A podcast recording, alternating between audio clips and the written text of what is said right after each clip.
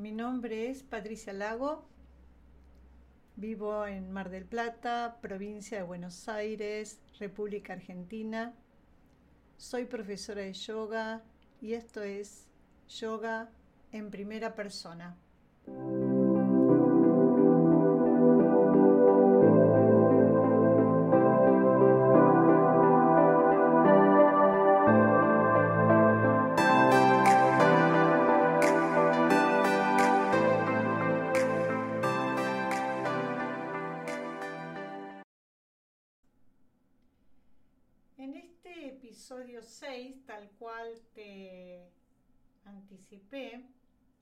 Vamos a desarrollar la escuela Vedanta, una de las darshanas, de los puntos de vista de la espiritualidad de la India. Como te vengo contando, es esta visión en primera persona. Trato de transmitirte lo que he aprendido hacerlo de manera amena eh, y genuina, según lo fui pasando por, por mi corazón, por mi discernimiento. Por eso aclaro esto de que lo hago en, esta primera persona, desde mi visión limitada, pero que intento con estas serie de, de ediciones, quizá despertar en vos la curiosidad por hacer tus propias investigaciones, hacer tu propio camino, quizá indagar en alguna lectura. Bueno, ese es el, el, objetivo de estos, de estos encuentros que estamos teniendo semanalmente. Y bueno, tal cual hablamos en el episodio anterior, decíamos que eh, la escuela Vedanta, esta Darshana Vedanta, era, representaba la esencia de los Vedas. Hablábamos de esas escrituras sagradas, que, que ya la raíz Veda viene de la raíz Vid, que significa conocimiento, sabiduría revelada, que eran eh, enseñanzas, que eran... Eh, recibidas de manera intuitiva a través de, estados meditativos que fueron transmitidas oralmente, finalmente recopiladas, y que son cuatro esos Vedas, cuatro eh, principales, el más antiguo, el Rig Veda, también el Yagurveda, el Samaveda y el Atharva Veda. Eh, recordarás que son producto de esa civilización antigua del, del Valle del Indo. Y bueno, Vedanta, respetando esa raíz eh, vid, que significa conocimiento, sabiduría, y la, la parte anta significa parte final, o sea, Vedanta significa parte final porque se considera que es la culminación de los Vedas, es todas esas enseñanzas como una síntesis exquisita de todas esas enseñanzas recibidas en esos cuatro Vedas. Por lo tanto, algunos lo llaman a la Vedanta, la llaman a la Vedanta como el quinto Veda. Esas enseñanzas fueron especial, especialmente abarcadas en los que se conocen como Upanishads. Los Upanishads son eh, esas eh, enseñanzas, que tienen las conclusiones, las, toda esa esencia de conocimiento. Y la palabra Panishad, haciendo bien este, alusión a lo que era esa forma de transmitir este conocimiento, significa sentarse con devoción a los pies del maestro, sabiendo que esta forma de transmitir siempre fue así, de alma a alma. Además de los Upanishads, que los hay primarios, secundarios, porque hubo Upanishads en diferentes momentos de, de, la historia de la espiritualidad de la India, además de los Upanishads, como conocimiento, como síntesis de la Vedanta, tenemos al mismo Bhagavad Gita, el canto del Señor, decíamos las, las enseñanzas del mismo Dios Krishna a su discípulo para alcanzar la sabiduría, Arjuna, y los Brahma Sutras, también llamados Vedanta Sutras. Entonces, los Upanishads, el Bhagavad Gita y los Brahma Sutras constituyen todo esa, eh, ese bagaje de información que es la Vedanta y constituyen el triple canon. Son las tres formas principales de acceso a la eh, escuela Vedanta. Pero bueno, ¿cuáles los fundamentos de esa escuela Vedanta? Algo comentamos cuando dijimos que para la Vedanta hay una identidad entre Dios y el ser humano.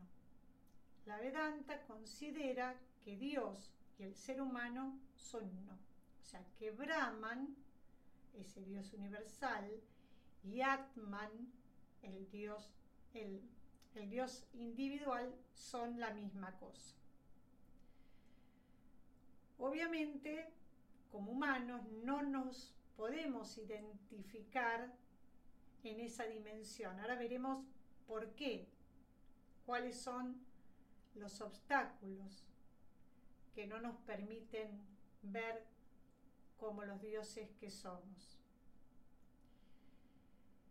Y en este camino, la Vedanta intenta eso, que hagamos todo ese recorrido de identificación, desde esta ignorancia máxima de no considerarnos eh, el mismo Dios, ir acercándonos a esa eh, identidad plena, a ese fundirnos en Dios, disolvernos en Dios, para alcanzar lo que será entonces esa meta final de la vida humana que es moksha, la liberación.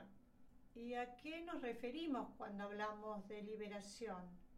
Es liberarnos de esa continua repetición de nacimientos y muertes, o sea, esa transmigración del alma desde esa vida única, espiritual, a periodos de encarnación, donde hacemos los aprendizajes.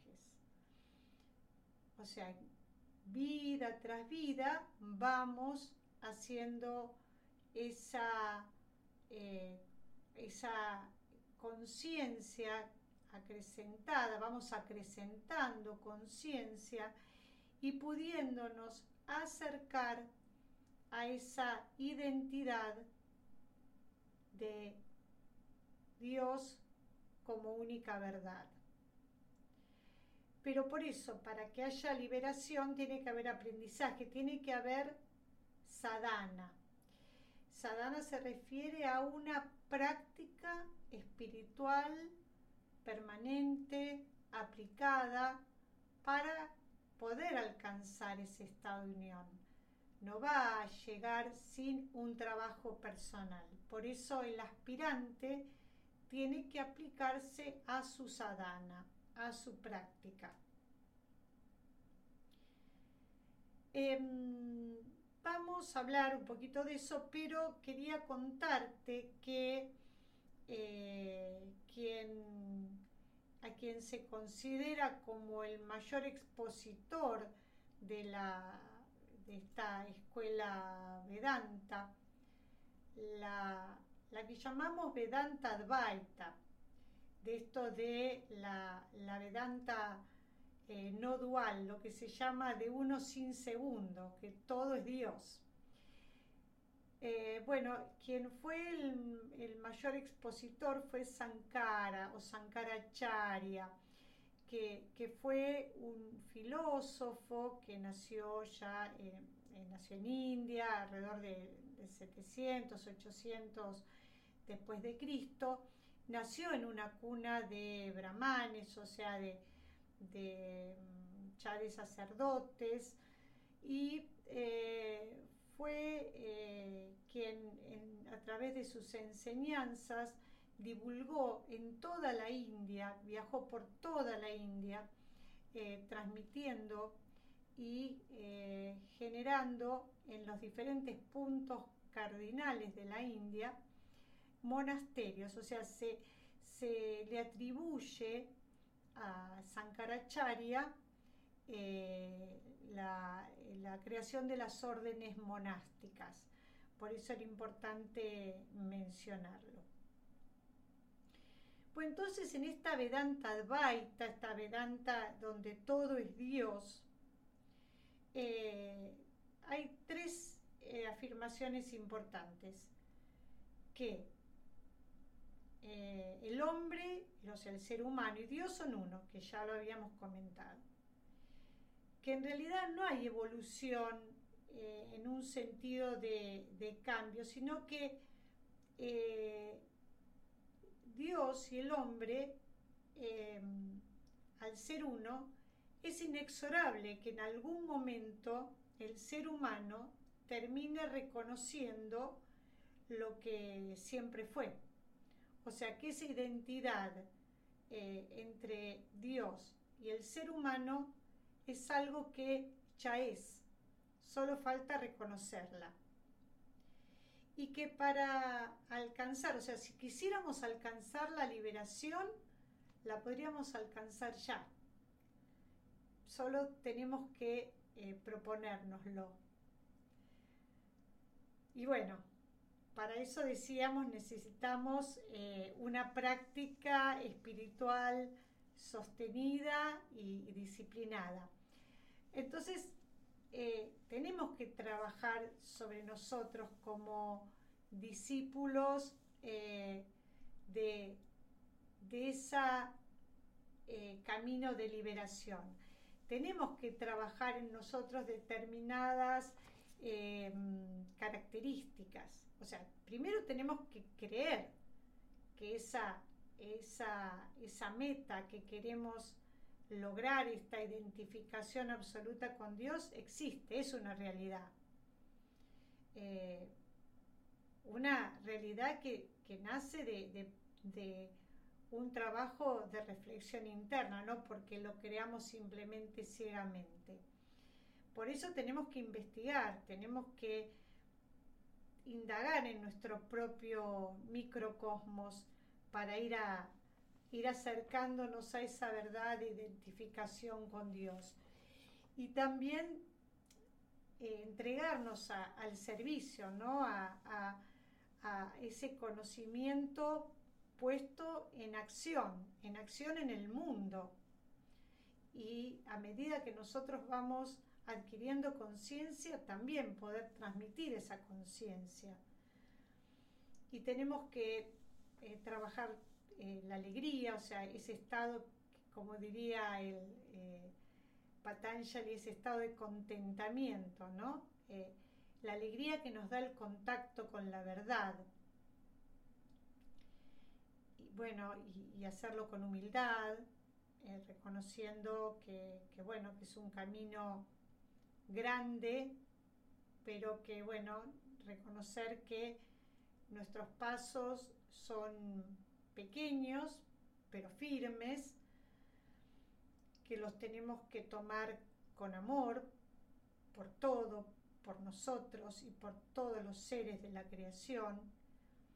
Y eh, despertar en nosotros una gran cuota de, valentía, porque para vivir según esta forma que, nos proponemos de liberarnos, eh, vivimos en un mundo eh, con valores muy quizá a veces diferentes a lo que no, es nuestra meta y hay que tener una importante cuota de valentía para seguir adelante a pesar de eh, de lo que eh, lo externo nos, nos muestra.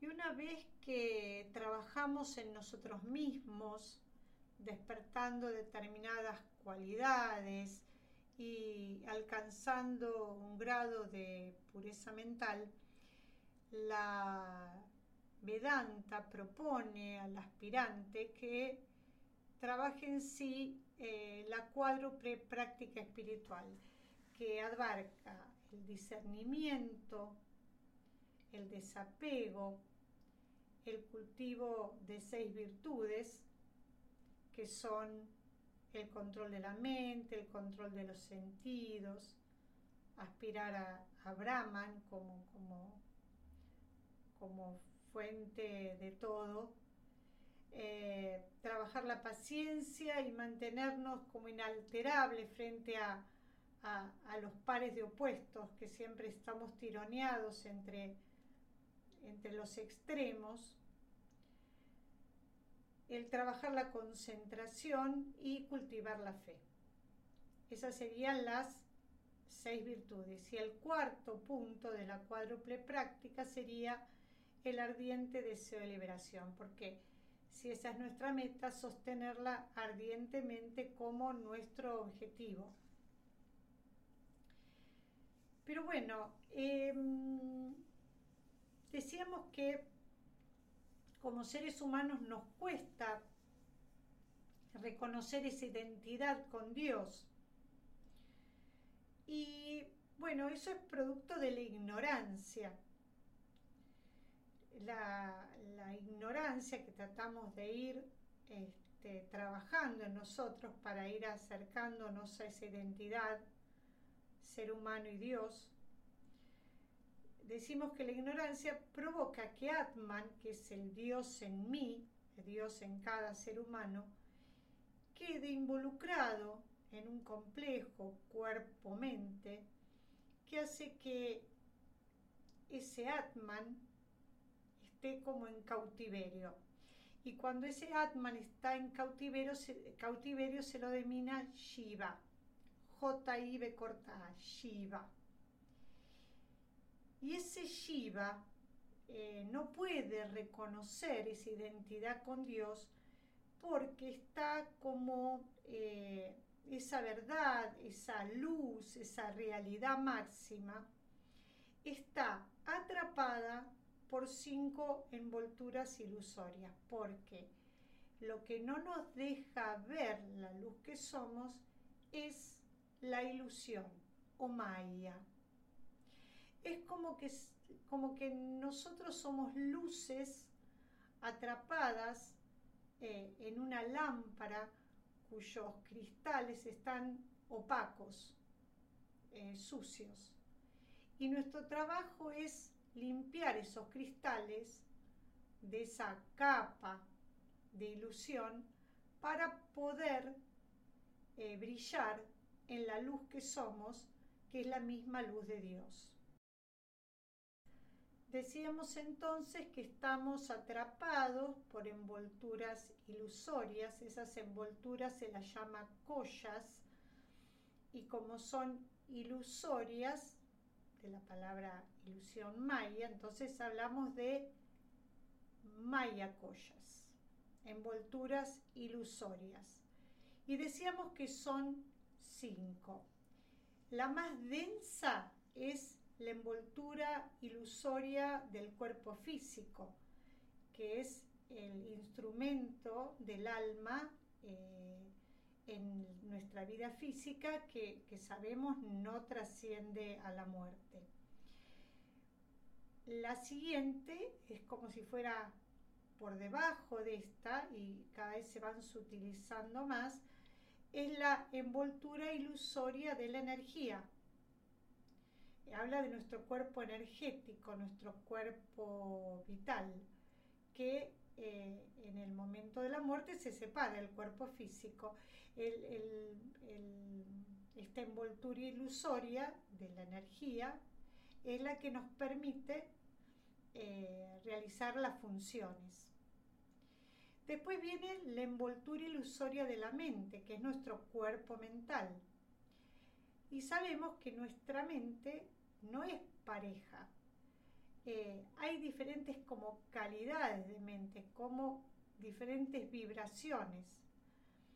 Hay una mente que vibra más bajo, que es la mente de los deseos, la mente más instintiva. Después hay una mente como más abstracta, más del idealista, que busca la verdad. Y hay una mente iluminada, es la mente intuitiva, la que puede discernir. Después viene la envoltura ilusoria de la inteligencia, del conocimiento superior. Esa inteligencia no como inteligencia intelectual, sino como intuición, como conocimiento de Dios, que es una envoltura realmente luminosa, porque ya está cerquita, más cerquita de, la luz que somos, entonces ya tiene destellos de esa luz. Y después viene la eh, capa ilusoria de la bienaventuranza, que es como lo más cerquita de la luz, es, eh, es casi como los rayos son al sol, o sea, nuestro sol interior y esa eh, capa ilusoria de la bienaventuranza que se llama Ananda Maya Koya es como si fueran los, los rayos que emergen de ese sol interior. Y es eh, el estado, en ese estado, o sea, de, purificación, de tan cerquita de, lo que sería Atman, es la experiencia que de, los seres que llamamos santos, iluminados, porque están, han purificado esas capas externas y están en contacto más con esa pureza, con esa bienaventuranza. Bueno, entonces decíamos que eh, tenemos que trabajar en nosotros mismos para ir sutilizando todas esas capas, pero bueno, la ilusión nos, nos engaña, nos hace pensar que, lo que creemos es real, tiene un poder de, sobreimponernos eh, eh, realidades ficticias sobre las reales. A veces em, creemos que estamos frente a una serpiente y, simplemente estamos frente a una soga. Es una imagen muy usada en la, para dar este, enseñanzas espirituales. En la penumbra podemos creer que es una serpiente, pero en realidad con, con la correcta luz, con la correcta percepción y en las correctas circunstancias, esa serpiente se desvanece y realmente vemos que es una soga. De esa misma manera, e, en nuestra vida cotidiana, sobreimponemos eh, el mundo irreal, ficticio, al, al mundo real, al mundo trascendente. O sea, la única manera de salir de esa ilusión es eso, eso eh, mantenernos en una práctica espiritual que nos ayude a ir eh, develando esas capas ilusorias, sutilizándolas, haciéndolas más diáfanas para que, para que aflore lo que en realidad somos. Esa identificación de Atman con, con Brahman. Y para ir terminando, ya vamos a, a a ir concluyendo con, quizá la parte más importante de, como síntesis de las enseñanzas de la Vedanta, que son las grandes sentencias védicas, que es, bueno, reconocer que tú eres aquello, que es reconocer que tú eres Dios. La otra sentencia es que yo soy Dios, que yo soy Brahman la otra es que este Atman es Brahman. Y la cuarta es que el conocimiento es Brahman, que todo es Brahman, que todo es Dios. Y bueno, este gran desafío que tenemos como, como Shivas, eh, entrampados en cautiverio, eh, y Afortunadamente, con la certeza para quienes creemos en que la liberación será posible y que para eso tenemos que trabajar en nosotros mismos, em, sabiendo que bueno, que, podemos realmente alcanzar la liberación en vida, eh, voy a cerrar este, este podcast de hoy eh, y a modo de síntesis eh, leyéndote la esloca final de, del texto Vedanta Sara de Sadananda Yogindra. Vedanta Sara quiere decir la esencia de la Vedanta. Eh, dice, la esencia de la Vedanta es esto. El Shiva o Alba encarnada no es otro sino Brahman y como tal es siempre libre, eterno, inmutable, pura existencia, conocimiento y felicidad absoluta. Porque el Shiva no conoce su propia naturaleza, él se piensa a sí mismo esclavo y pecador.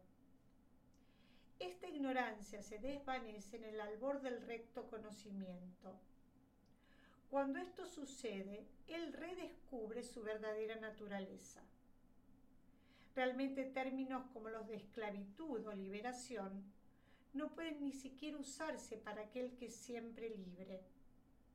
Las escrituras usan el término liberación como simple correlato a la esclavitud que existe tan solo en la imaginación, para testificar lo que decimos. Esta es la suprema verdad con respecto al Shiva.